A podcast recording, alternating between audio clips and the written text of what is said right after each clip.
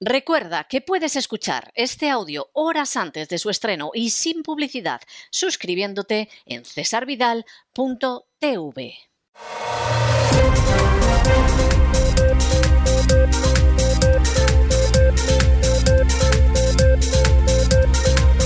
Las noticias del día.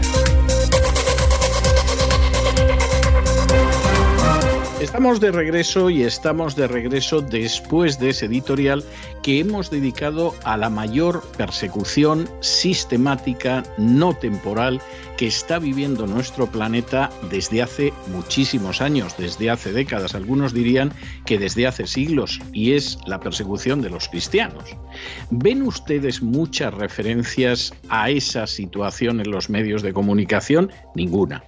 Porque como contábamos antes, lo cierto es que en última instancia los medios aplican eso que se ha denominado la teoría del establecimiento de agenda.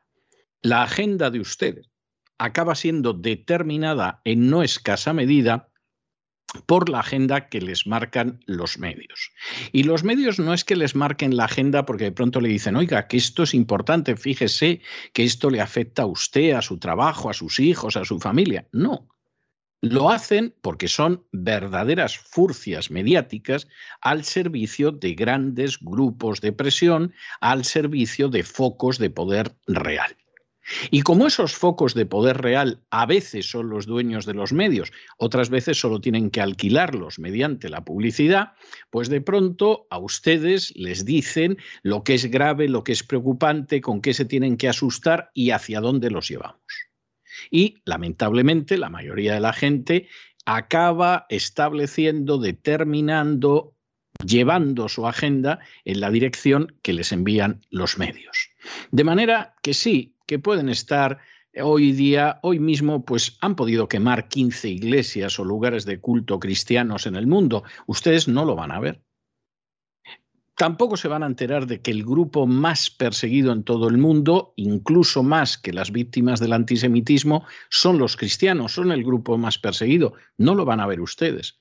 Es más, es más, si hicieran ustedes caso de lo que aparece en los medios, llegarían ustedes a la conclusión de que la gente más perseguida en el mundo posiblemente son los homosexuales, los transgénero, luego eso sí, los judíos, pero en fin, ahí depende del medio que sea y por supuesto los cristianos no tienen ningún problema. Esa es una enorme falsedad. Y hay que decir que además es gravísimo que los propios cristianos caigan en ello. En estos momentos hay una preocupación comprensible, porque todo el mundo está sometido a la misma intoxicación sobre lo que pasa en Ucrania. Yo no quiero pensar qué habría sucedido si la aviación rusa estuviera bombardeando Ucrania como se bombardeó Irak o se bombardeó Libia antes de intervenir terrestremente o como se bombardeó Yugoslavia. No quiero pensarlo lo que realmente nos estarían contando los medios. Me imagino que hay gente que incluso se escondería debajo de la cama por si le llegaba una bomba rusa, aunque viva en Alpedrete. Esta es la situación que hay. Bueno, Bien, es comprensible que la gente se preocupe, es más disparatado que piense que le va a caer una bomba en su casa, pero bueno, es comprensible que efectivamente sienta pesar, angustia por las víctimas de la guerra. Eh, sería ideal que pensaran las víctimas de los dos lados, pero bueno, hasta se puede entender que sientan una mayor simpatía por un lado que por otro. Pero lo que llama la atención es que luego incluso entre esos cristianos no exista la más mínima preocupación porque su agenda también la marcan los medios por aquellos cristianos que son perseguidos. Es decir, lo suyo es que dijeran, bueno, vamos a orar por Ucrania, en fin, eh, hasta nos creemos que Zelensky, que es un inmoral, un sinvergüenza, un corrupto y un liberticida, vamos, es como el general de Gaulle. Bien, vale, hasta ahí. Y las otras noticias que les afectan más de cerca, que tienen que ver más con ellos, que les dan una imagen más cercana de lo que es el mundo, ni enterarse. Ni enterarse porque efectivamente en lo que están es en la agenda que les marcan los medios. Y claro, cuando uno está en esta situación ovejuna, pues la cosa acaba mal, porque al final a las ovejas las llevan al matadero, como suele ser habitual. Bueno, suerte aquella que solo le esquilan y le quitan la lana, ¿no? pero lamentablemente muchas acaban en el matadero. Y esta es la, la, situación en la que estamos en estos momentos, y es terrible. Y el ejemplo de esa persecución que sufren centenares de millones de cristianos indica hasta qué punto se pueden ocultar las realidades más terribles y manipular otras realidades que son las que se quiere que en un momento determinado marquen la agenda de los demás. Y ya no solamente es que a la gente se le quita la voz, es que en la medida de lo posible se la ciega y se le quitan los ojos para que tampoco vea. Es terrible, pero es una realidad. Y esa es una de las razones por las que nosotros estamos donde estamos, porque no estamos para complacer a nadie, porque no recibimos dinero de nadie, porque además no tenemos publicidad de nadie. Nosotros nos mantenemos sobre la base de que nuestros oyentes nos quieran seguir oyendo cada temporada. Y si un día deciden que no nos quieren oír, pues bueno, pues nos dedicaremos a otra cosa que trabajo no nos va a faltar. Y ya veríamos lo que hacíamos. Pero esta es la situación en la que estamos y no tiene más vuelta de hoja sobre cómo estamos, sobre esa mentira.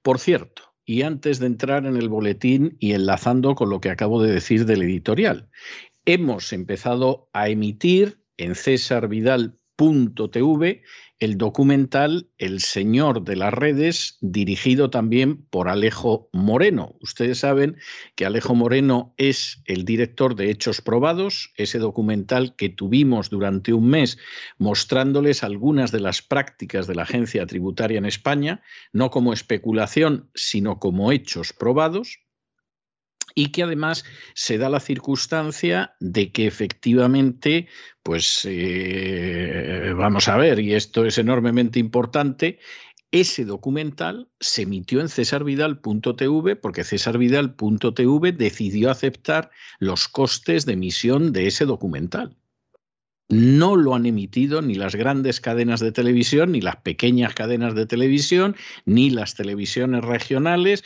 ni tampoco las plataformas de televisión, porque esa verdad no se podía contar. Porque esa es una verdad que efectivamente afecta a la gente. No son las mentiras y las intoxicaciones que nosotros utilizamos en un momento determinado para afectar a la gente y llevar a la gente donde queramos. Bueno, pues este nuevo documental que son que es una referencia a esos señores de las redes, no piensen ustedes que tiene que ver con Zuckerberg o con cualquiera de los personajes que mueven las redes sociales. Aquí se está hablando de los españoles y los portugueses que llevan siglos pescando en el Atlántico Norte en los grandes bancos de Terranova en uno de los caladeros más duros del mundo. En una situación terrible, en la que durante meses en alta mar ni siquiera tocan puerto, y donde además se encuentran con una situación crecientemente difícil y donde se juegan la vida literalmente. No hace tanto que nos sorprendió la noticia de cómo algunos de estos pescadores habían perdido la vida precisamente faenando en estas aguas. Este documental, que solamente pueden ver ustedes en cesarvidal.tv, es decir, solo los suscriptores de cesarvidal.tv, va a estar disponible durante todo este mes de marzo, igual que estuvo disponible durante un mes antes el documental de Hechos Probados, y se lo recomendamos porque realmente es un documental que muestra la realidad de nuestros pescadores pescadores, dicho sea de paso, más que abandonados por las autoridades españolas. Esto también hay que recordarlo. Las autoridades españolas ahora están muy preocupadas por los refugiados ucranianos, por los ilegales ucranianos que hay en el territorio nacional, por enviar muestras de solidaridad, incluidos equipos militares, y sin embargo sus pescadores pues ahí quedan faenando y confiando solamente en su trabajo, en su arrojo y en la misericordia de Dios, como por otro lado han hecho a lo largo de siglos. No se pierdan este documental en cesarvidal.tv. Y ahora sí que entramos en el boletín. Empezamos, como siempre, con España y empezamos con una noticia verdaderamente eh, no nueva, esto en realidad no es el acabose, esto es el continuose del empezose y muestra la situación que vive España. Han vuelto a asaltar la frontera española a la altura de Melilla. Hoy, unos 2.500 inmigrantes ilegales han intentado asaltar la valla, por supuesto venían de Marruecos y llevaban, iban armados con garfios, con palos, en la idea de poder entrar. ¿Cómo será la cosa? Que entrar no han debido entrar menos de 500 y 25 agentes del orden españoles han resultado heridos. Esto no se puede tolerar.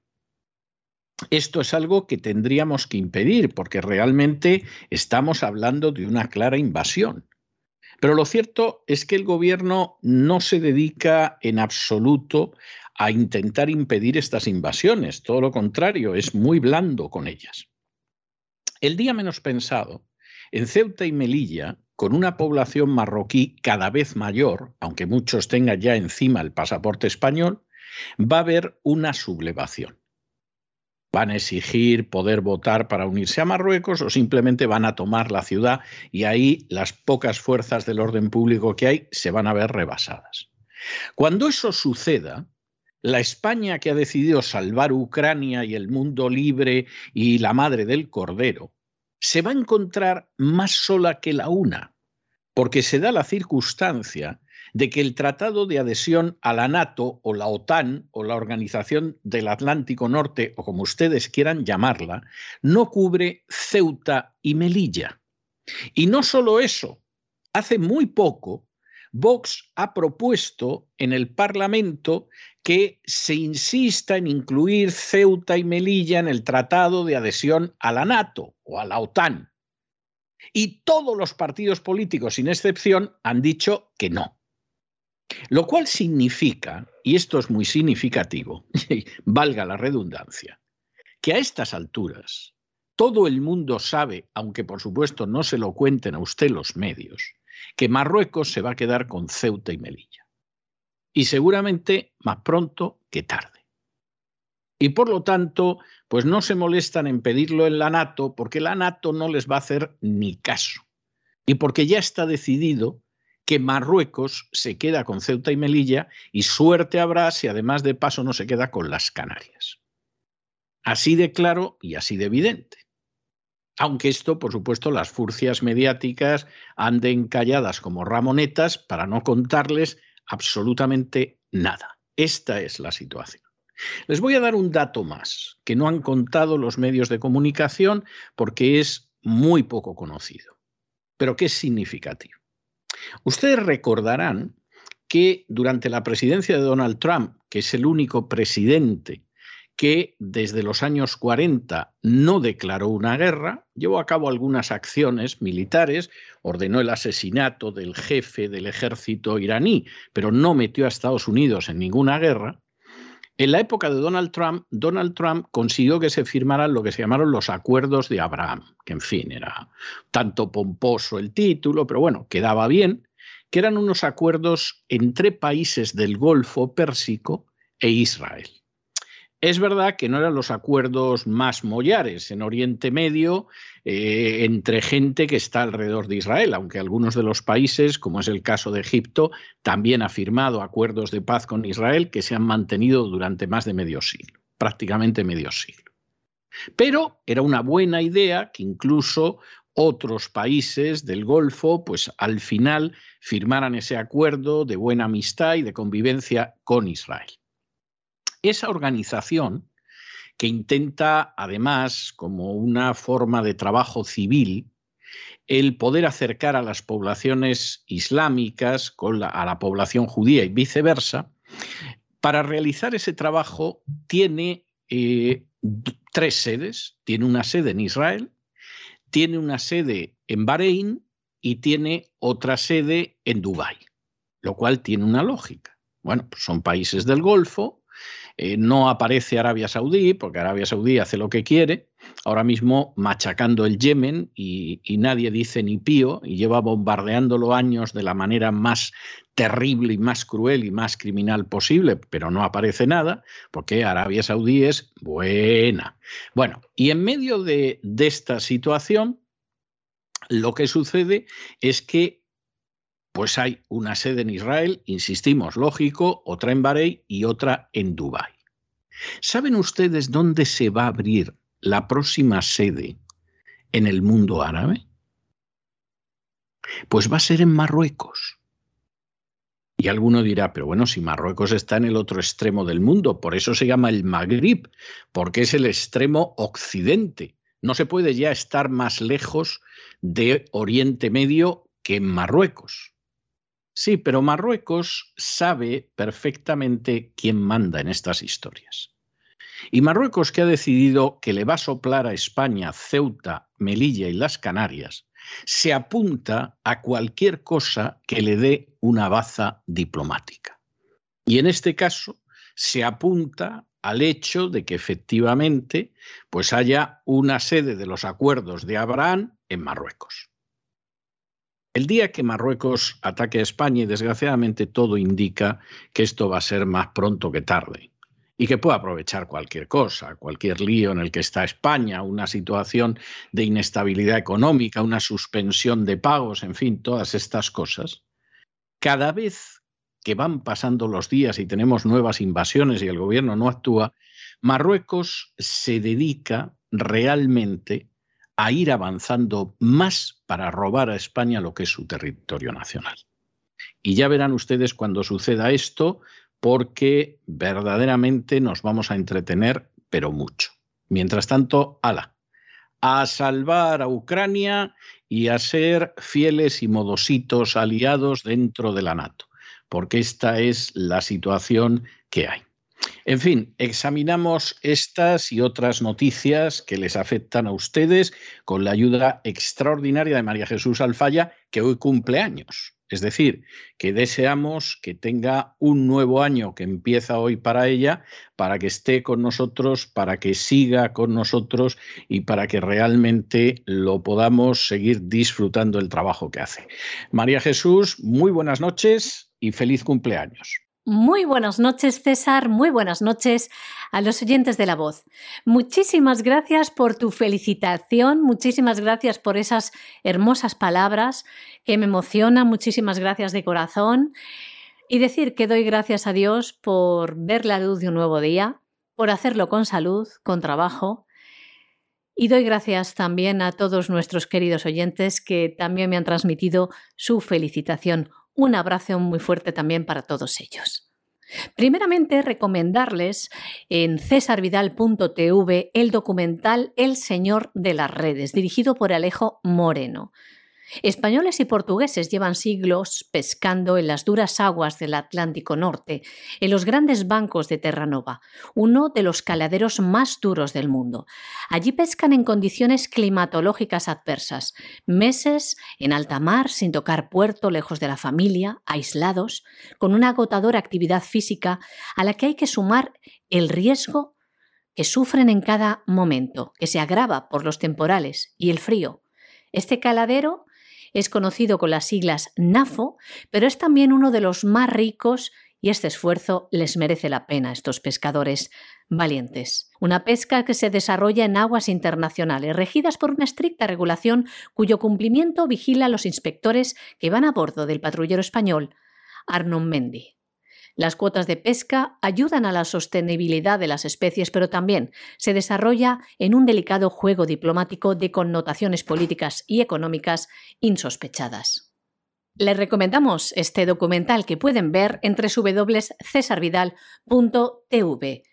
Y comenzamos con las noticias de España, que las fronteras de nuestro país están siendo asaltadas siguen siendo asaltadas desde Marruecos. Hoy, alrededor de 2.500 inmigrantes de origen subsahariano han intentado entrar en Melilla, en lo que ha sido el asalto a la valla fronteriza más numeroso en años. La gran violencia con la que han cometido este asalto ha sido también inusitada, aunque no ha sorprendido a los agentes españoles que están acostumbrados incluso a que les lancen cal viva. Esta vez, con gran violencia, los ilegales lanzaban piedras a los agentes, llevaban tornillos en las botas y garfios en las manos para saltar la valla, que además utilizaban para atacar a la policía y a la Guardia Civil. 25 agentes han resultado heridos. Unos 500 inmigrantes han conseguido llegar a territorio nacional. Este salto se ha producido en las inmediaciones del arroyo de Villapilar. En este lugar no está colocado el nuevo dispositivo anti-intrusión. Desde la Asociación Española de Guardias Civiles afirman que se trata, como siempre, de un asalto coordinado y premeditado en el que se sigue empleando gran violencia. Bueno, y como Pedro Sánchez defender la integridad territorial de España no lo hará y además seguramente le importa un pimiento. Y lo mismo le ha dicho ya el Tito Soros, Pedrete, despídete de Ceuta, Melilla y las Canarias que dentro de la agenda globalista eso tiene que ir para Marruecos y no para vosotros. Y Pedrete habrá dicho lo que usted diga, Mr. Soros. Pues en medio de toda esta situación, el gobierno español resulta que es el más atlantista de todos los atlantistas, de los super, hiper y mega atlantistas que en el mundo son y que en el mundo han sido y serán. Y ha decidido que va a enviar armas a Ucrania. Es algo verdaderamente estupendo porque dentro de ese tono cursilón que tiene el presidente del gobierno social comunista en España, pues no ha dicho armas, ha dicho material militar ofensivo. Claro, si alguno de pronto en una de esas tertulias que en España son tan previsibles, porque lo que va a decir cualquiera de los contertulios ya lo sabes antes de que abra la boca, si alguno de pronto dice, hombre, que va a mandar armas, pues puede haber alguno que diga, bueno, no ha dicho armas, ha dicho material militar ofensivo. Ya nos contará alguien lo que es material militar ofensivo que no sean armas. Por supuesto, España va a enviar más soldados, supuestamente, a intentar eh, enfrentarse con la amenaza rusa. Tenemos 350 soldados en Letonia, que ustedes me dirán que se le ha perdido a España en Letonia, y vamos a mandar otros 150. No podríamos tener 150 soldados, no les digo ya 350 en Ceuta y Melilla defendiendo la frontera. Eso jamás, vamos, ni lo sueñen ustedes. ¿Eh? Pero en Letonia sí, porque vamos, la relación histórica de España con Letonia es algo verdaderamente tremenda. Luego se ha dedicado Pedro Sánchez a atacar a Putin y a decir que manipula la realidad y la historia. Esto dicho por Pedro Sánchez es la Pompadour dando lecciones de cómo conservar la virginidad hasta el matrimonio. O sea, es una cosa de esas que, que verdaderamente te dejan pasmaos. Manipulador de la realidad y de la historia Putin. Y eso lo dice Pedro Sánchez, es algo verdaderamente tremendo. Y ya dentro de esta línea de vamos en plan Capitán Trueno, pues además Pedro Sánchez insiste en que se sancione a Rusia incluyéndola en la lista negra de paraísos fiscales. Esto es una majadería, pero vamos, del tamaño del Taj Mahal. O sea, esto es algo disparatado. Rusia no es un paraíso fiscal ni cosa que se le parezca. Hombre, vamos a ver. A lo mejor si comparas los impuestos que se pagan en Rusia con los impuestos que se pagan en España, bueno, puede parecer un paraíso fiscal y puede parecer el jardín del Edén. Eso es otra cosa, pero, pero no porque Rusia sea un paraíso fiscal, no lo ha sido nunca y no lo es, no lo es realmente. Y la gente no se lleva el dinero a Rusia para salvarlo. O sea, no es Luxemburgo, no es Suiza, no son las islas inglesas del canal, no es Gibraltar, etcétera, etcétera. Sobre todo eso, Pedro Sánchez no tiene nada que decir pero de pronto dice, a ver, a ver, ¿cómo puedo yo colaborar en un momento determinado para entrar eh, en, esta, eh, en este, a ver quién es más antirruso de los antirrusos? Pues yo, ¿y qué hacemos? Pues que lo incluyan ahí. Y luego ya el remate culpa a Putin de intentar entrar en la situación de Cataluña, lo cual es una de las cosas que se han lanzado cuando todo el mundo sabe que si alguien ha puesto dinero en Cataluña para ayudar a los independentistas, por un lado ha sido Soros por fuera, y de hecho, fíjense ustedes, la Open Society en España tiene su sede en Barcelona y tiene como capo di tutti capi a un personaje que viene del independentismo catalán, de toda la vida. Y esto es claro. Eso por parte de lo que sería intervención extranjera y por parte de intervención nacional, hombre, Cristóbal Montoro, que fue el que dio dinero a los golpistas catalanes para que llevaran a cabo su golpe, como por cierto él reconoció en sede judicial, en el propio Tribunal Supremo. Bueno, pues ahora ya saben ustedes que es Putin. Verdaderamente estamos viviendo una época en la que más vale que nos tomemos esto con humor, porque claro, eh, Putin se ha convertido ya en el causante de todo tipo de problemas que pueda haber. Es decir, como de pronto a su esposa le encuentren hemorroides, que no le quepa a usted la menor duda de que la culpa es de Putin, aunque no terminemos de saber cómo le ha creado las hemorroides. Y por supuesto, si no funciona ni de broma la sanidad española, la culpa es de Putin. Y si la Universidad Española es un montoncito de guano, donde no hay una sola universidad que esté entre las 200 primeras, la culpa es de Putin. Y si los estudiantes españoles acaban el bachillerato y en un porcentaje elevadísimo son analfabetos funcionales, porque han podido pasar hasta con cuatro asignaturas suspensas, la culpa de esto la tiene Putin. O sea, vayan ustedes haciéndose a la idea Hombre, porque esto a lo mejor puede tener cierta utilidad, ¿no? Llegas tarde al trabajo, si no llega a ser por el Putin, pues eh, don Manuel, yo hubiera estado aquí a la hora, pero ya sabe usted cómo nos interfiere la vida a Putin. No puedes pagar el alquiler. Mire usted, don Ricardo, es que el Putin este, cada vez que intento yo pagar, me resulta imposible. Claro, pues, a lo mejor hay gente que aquí le va a encontrar una salida. Y no solo Pedro Sánchez haciéndole el trabajo sucio a George Soros en España, que no es el único, dicho sea de paso. Pedro Sánchez ha cambiado de opinión y va a enviar armas a Ucrania. Pero él no lo ha dicho tan claro, ha utilizado un eufemismo. En su comparecencia ante el Congreso, el presidente del Gobierno de España afirmaba lo siguiente va a entregar material militar ofensivo a la resistencia ucraniana para defenderse de la invasión por parte de Rusia. En un primer momento, Sánchez había descartado suministrar armamento a Ucrania, esgrimiendo que ya iba a hacerlo al ser el cuarto donante del llamado Mecanismo Europeo por la Paz, fondo europeo que ha desbloqueado 450 millones de euros para Ucrania.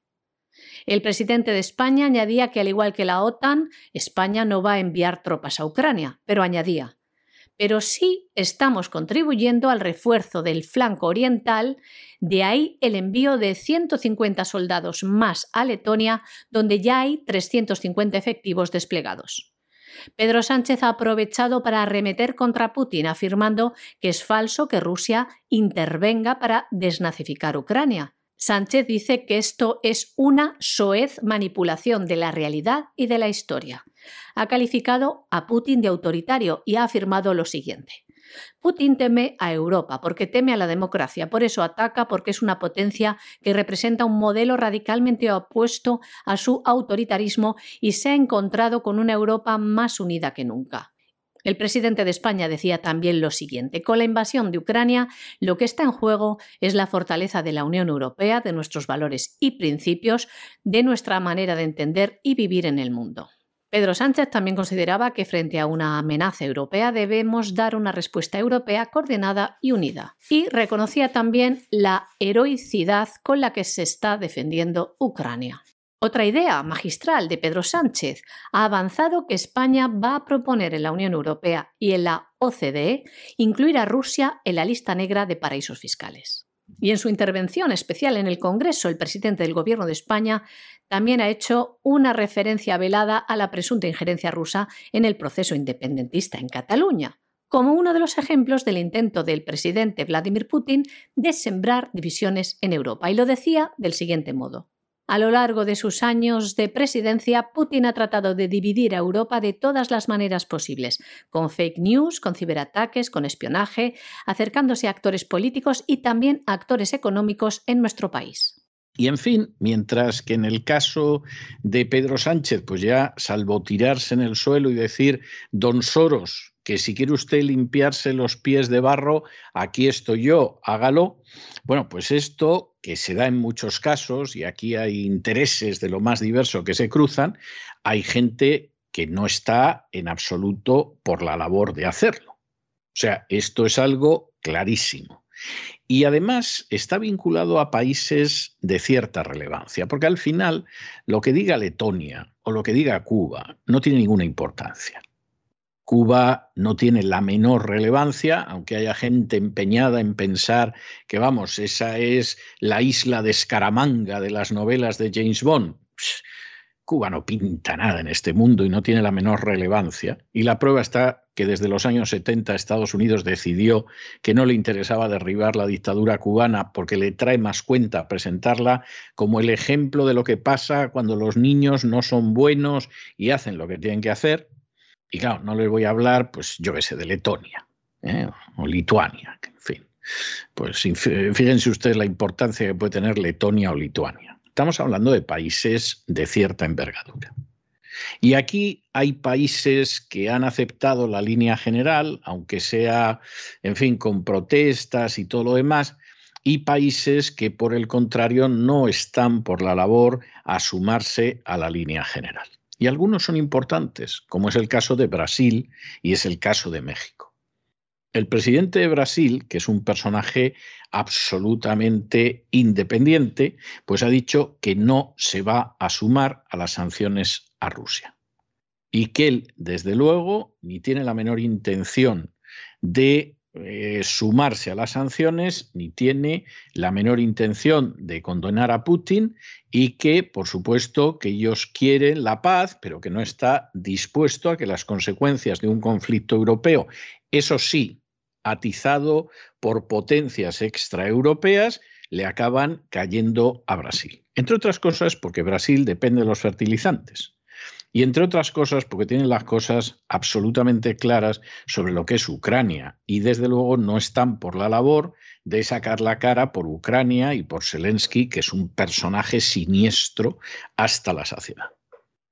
Y esta es la postura de Brasil, esta es la postura que tendría que tener España. Es decir, lamentamos mucho que las cosas hayan llegado hasta ese punto, deseamos que se arreglen y que haya paz, etcétera. Y ahora, por favor, yo defiendo los intereses de España. Porque ustedes, señores de la NATO, el día que tengamos un problema con Ceuta, Melilla y las Canarias, no van a mover un dedo por nosotros. Y no comprenderán que nosotros vamos a hacer el imbécil enviando soldados a Letonia. Ah, que ya lo hemos hecho. Ah, o sea, que ya hemos hecho el imbécil. Bien, bien, estupendo. Pero aquí la postura de Bolsonaro es clara. Y claro, el problema es que a Bolsonaro, que llevan años acusándolo de ser extrema derecha, a ver ahora cómo lo acusas de comunista. Lo tienen más fácil en el caso de AMLO, del presidente de México, que este también ha dicho que él no se va a sumar en absoluto a ninguna represalia económica contra Rusia. Vamos, ni loco y que efectivamente ellos lo que quieren es mantener buenas relaciones con todo el mundo, o sea, el sistema de los padres fundadores de Estados Unidos y el sistema chino actual, y que además quieren estar en condiciones de hablar con todas las partes y que además les parece muy mal que se censure a los medios de comunicación rusos. Bueno, este sí, este puedes hablar de que es la conjura comunista, etcétera. AMLO no es comunista, pero sí es un hombre más o menos escorado hacia la izquierda y eso lo puedes contar, pero con Bolsonaro no. Y aquí volvemos a la historia de siempre. Es decir, aquí volvemos de nuevo a los que son globalistas y los que no lo son. Bolsonaro, Bolsonaro es abiertamente antiglobalista. AMLO AMLO ha cedido en muchos aspectos a la agenda globalista, pero no está tan dispuesto a ceder en aquello que puede perjudicar a los intereses de México, porque obviamente no está por la labor de dejar el país más lesionado de lo que se está quedando.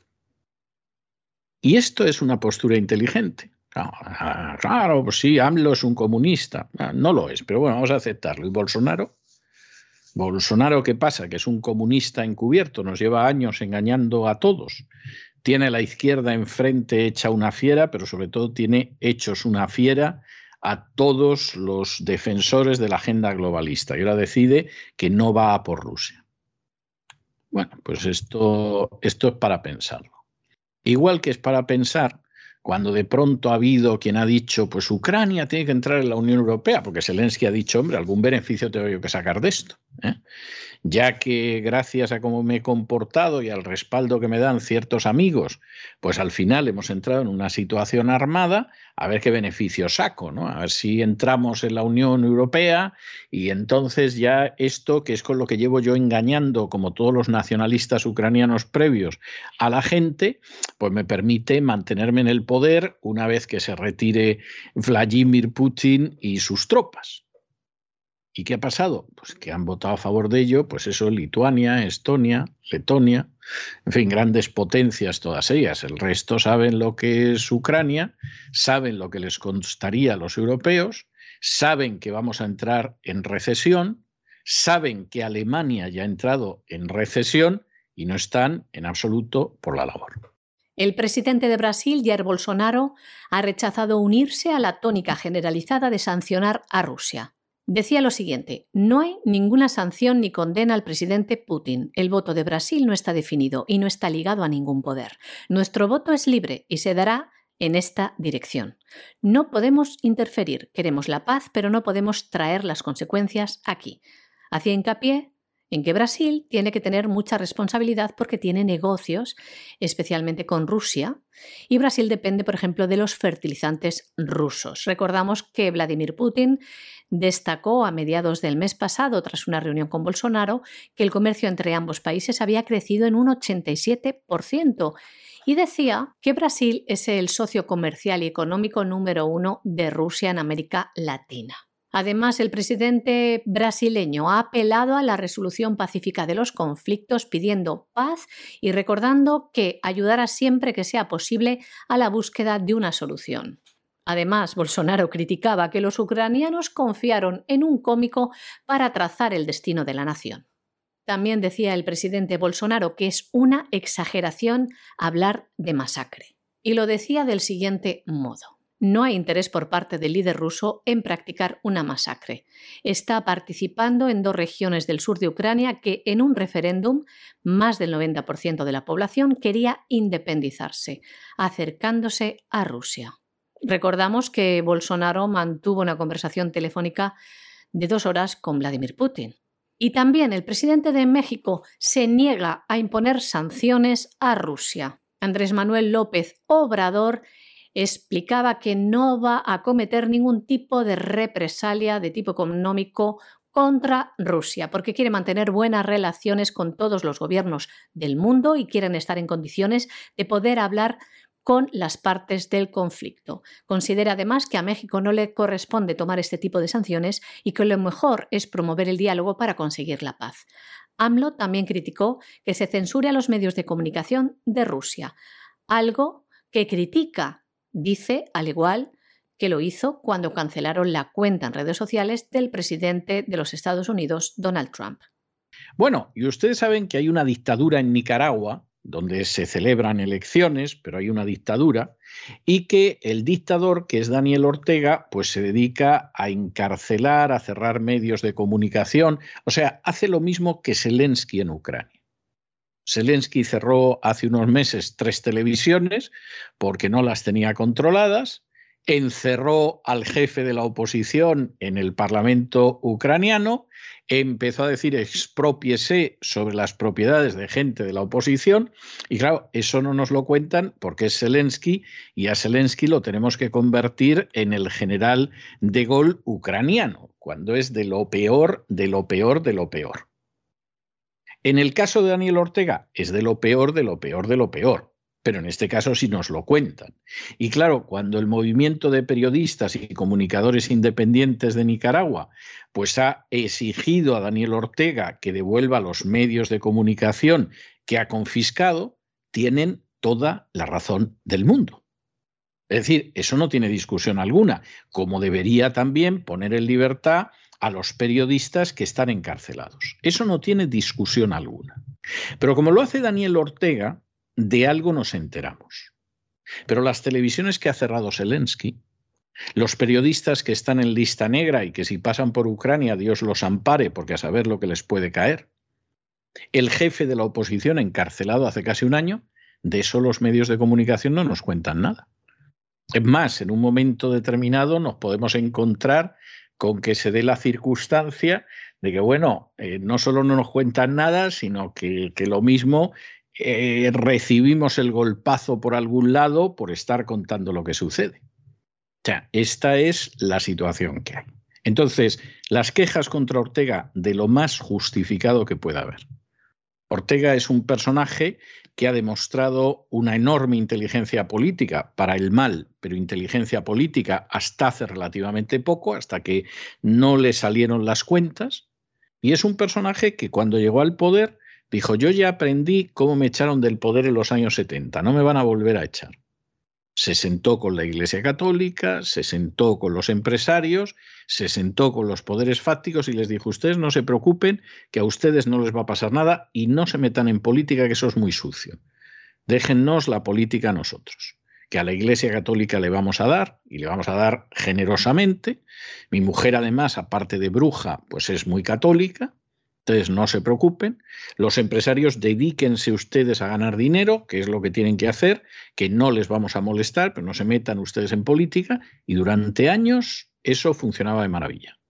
Daniel Ortega iba acabando con las libertades, iba acabando con la libertad de prensa, iba acabando con la libertad de expresión y no decía nadie ni pío, porque aquellos que forman la agenda, como decíamos en el editorial de hoy, salían muy beneficiados.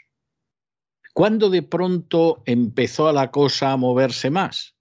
Pues en el momento en el que Daniel Ortega se dio cuenta de que no podía seguir dando y dando y dando sin subir los impuestos, y entonces de pronto ya a los empresarios no les gustó, y a la Iglesia Católica tampoco le gustó, por si le tocaba menos, y entonces, ah, descubrieron que era un dictador. Los años anteriores que no, no se dieron cuenta. ¿Eh? Como hay gente que no se ha dado cuenta de que en Donetsk y Lugansk llevan bombardeando los nacionalistas ucranianos durante ocho años, eso no, no se han enterado. De los más de 14.000 muertos causados por los bombardeos de los nacionalistas ucranianos en zonas civiles, tampoco se han enterado. Y de Daniel Ortega no se han enterado de que era un dictador hasta hace muy poquito, cuando de pronto se acabó el dinero a repartir o el dinero disminuyó. Y entonces descubrieron que era un dictador. Lo ha sido siempre. Y ha sido un liberticida siempre. Pero, según los intereses, bueno, pues ya saben ustedes que al final, eh, de pronto, cuando ha tocado ciertas cuestiones, entonces, ah, hemos descubierto que era un dictador. Mira, mira, mira, mira. El movimiento Periodistas y Comunicadores Independientes de Nicaragua ha demandado al gobierno de Daniel Ortega la devolución de los medios de comunicación que mantiene confiscados. Las autoridades mantienen ocupadas las redacciones del canal de televisión 100% Noticias, el periódico digital Confidencial y del diario La Prensa, que dejó de circular en su versión impresa tras su registro y ahora circula vía Internet. En un mensaje en ocasión del Día Nacional del Periodista en Nicaragua, esta asociación exigió también la libertad inmediata de los comunicadores Miguel Mendoza, Miguel Mora, Cristiana Chamorro, Jaime Arellano, Samantha Girón y el gerente general de la prensa, Juan Lorenzo Holman. Fueron encarcelados en el marco de una ola de arrestos previa a las elecciones generales del mes de noviembre pasado, acusados de traición a la patria. El movimiento Periodistas y Comunicadores Independientes de Nicaragua también exige al Gobierno el cese de la persecución contra quienes asumen su derecho a expresarse e informar y piden a Daniel Ortega que cese las acciones que afectan a la libertad de expresión, a la libertad de prensa y al derecho a la comunicación. Han rechazado también la sentencia que la justicia impuso al cronista deportivo Miguel Mendoza y a Miguel Mora, fundador y director y propietario de 100% Noticias, así como los juicios que se llevan a cabo en contra de otros periodistas. También han dicho cosas como estas. Denunciamos ante la comunidad nacional e internacional que esas acciones responden a una estrategia de descrédito, amenazas constantes, persecución y criminalización del trabajo de los hombres y mujeres de prensa que han asumido un rol beligerante de fiscalización del poder estatal. Bueno, y entramos en internacional y entramos en una situación que verdaderamente es para, para, romper a llorar, pero estamos en lo que estamos. Ayer el presidente de los Estados Unidos, Joe Biden, pronunciaba el discurso del Estado de la Unión en el Capitolio. Era obvio que se iba a dedicar a darle coces a Rusia, ah, pues esto estaba en el guion, en fin, era comprensible, hizo una referencia al hecho de que hay un bando de la paz y la seguridad, que es el de las democracias y la autocracia que se enfrentan. Por supuesto, no comentó que en el bando de las democracias hay gente que no está en absoluto de acuerdo con las presiones que se han ejercido sobre Rusia y tampoco comentó la cantidad de autocracias, dictaduras y teocracias que están supuestamente en el bando de la paz y de la seguridad, como Arabia Saudí, por ejemplo, por citar solo un ejemplo. Aquí hicimos esa, esa diferencia, habló luego de las enormes conexiones que hay entre Ucrania y América bueno, y el que no se lo quiera creer que, reviente y todo lo demás, y en un momento determinado, en un momento determinado, suelta Joe Biden que Putin puede rodear Kiev con tanques, pero no se ganará los corazones y las almas de los iraníes. Claro, ahí la gente se queda parada y dice, ¿hemos oído bien? Claro, un codazo al de al lado. ¿Qué ha dicho? Ha dicho iraníes. Pero se supone que quería decir ucranianos. Sí, pero ha dicho iraníes. Y claro, esto es de los lapsus que sobre todo a los que vivimos y somos ciudadanos de este gran país, que son los Estados Unidos de América, pues de pronto te da inquietud porque dices, ¿en qué manos estamos? Porque este a fin de cuentas leía el discurso, o sea, no, no estaba improvisando, ¿no? Este leía el discurso. Y leyendo el discurso, va y se refiere a los corazones y las almas de los iraníes, que Dios nos ampare.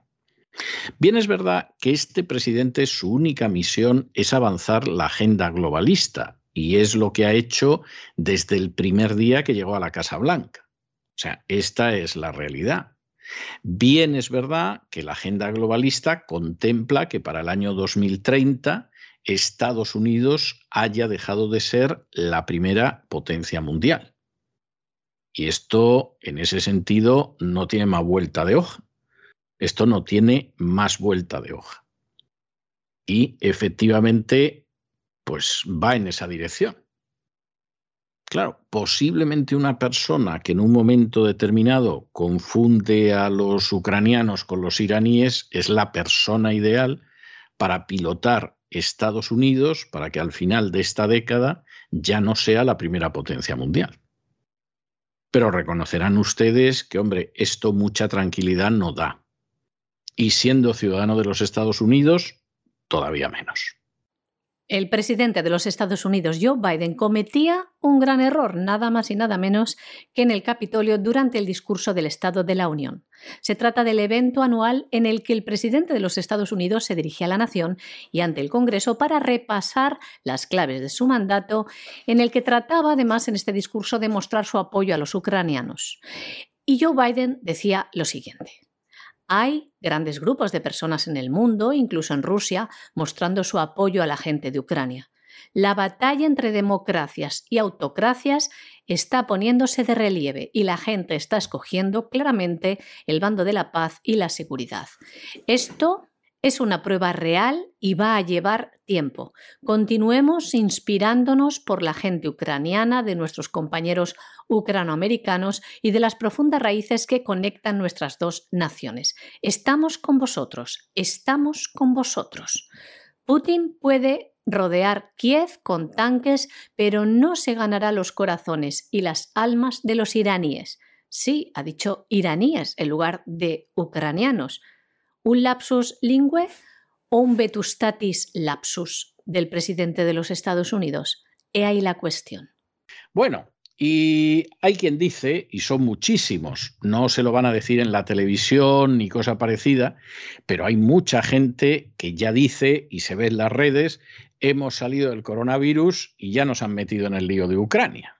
Es decir, lo del coronavirus ya se iba acabando, iba desapareciendo, van a desaparecer las medidas restrictivas, etcétera.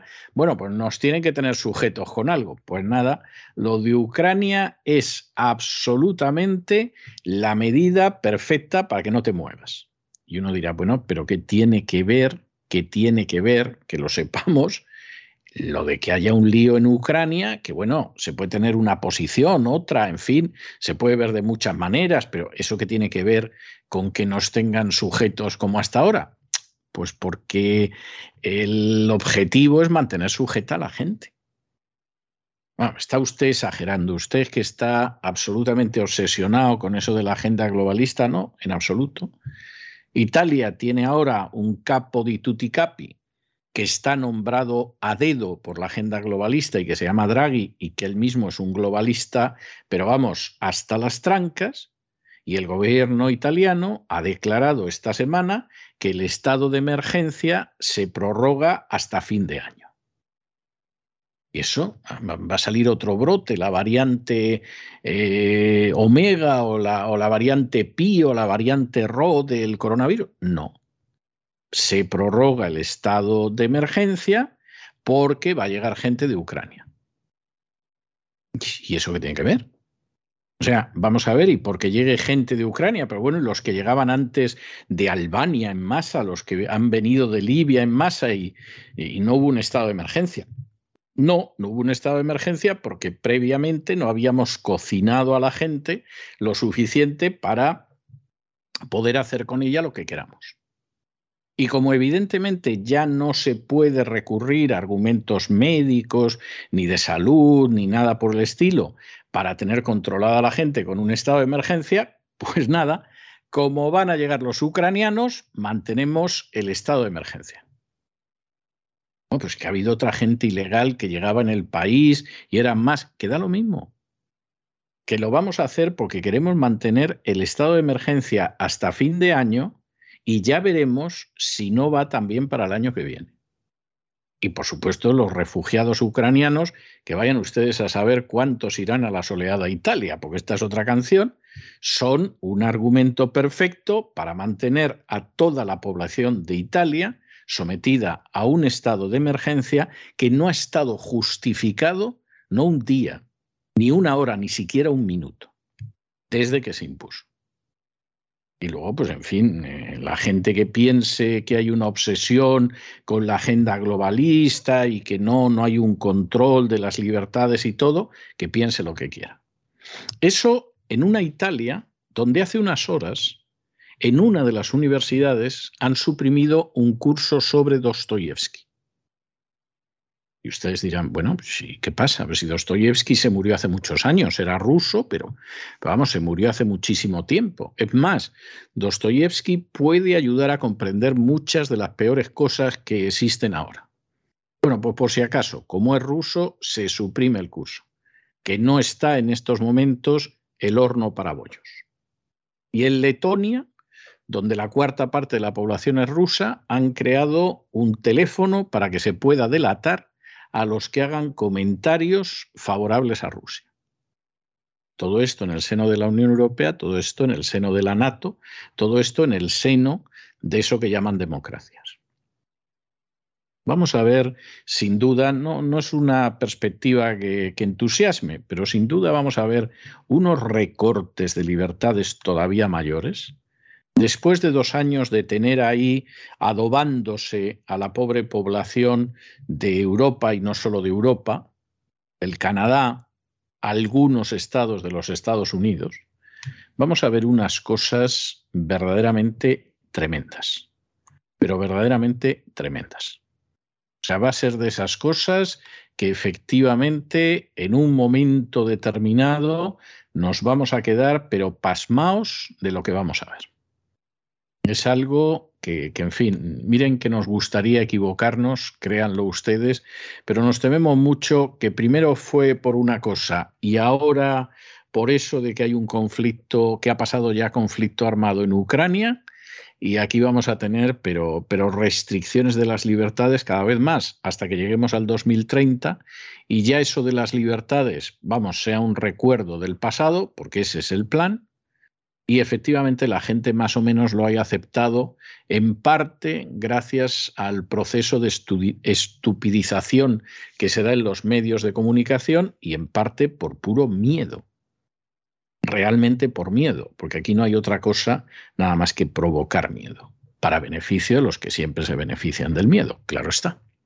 El gobierno de Italia ha decretado el estado de emergencia para afrontar la acogida de refugiados ucranianos. Lo hacía a principios de esta semana y va a estar este estado de emergencia vigente hasta final de año, porque esperan una afluencia de personas refugiadas procedentes de Ucrania. De este modo, el Consejo de Ministros aprobaba un decreto ley que introduce medidas urgentes, entre ellas asignar 10 millones de euros al Fondo Nacional de Emergencias para ejecutar intervenciones urgentes. También ha creado un fondo especial de 500.000 euros para financiar medidas de apoyo a estudiantes, investigadores y profesores ucranianos para que puedan desarrollar sus actividades en universidades italianas, instituciones de enseñanzas artísticas y música superior y organismos de investigación.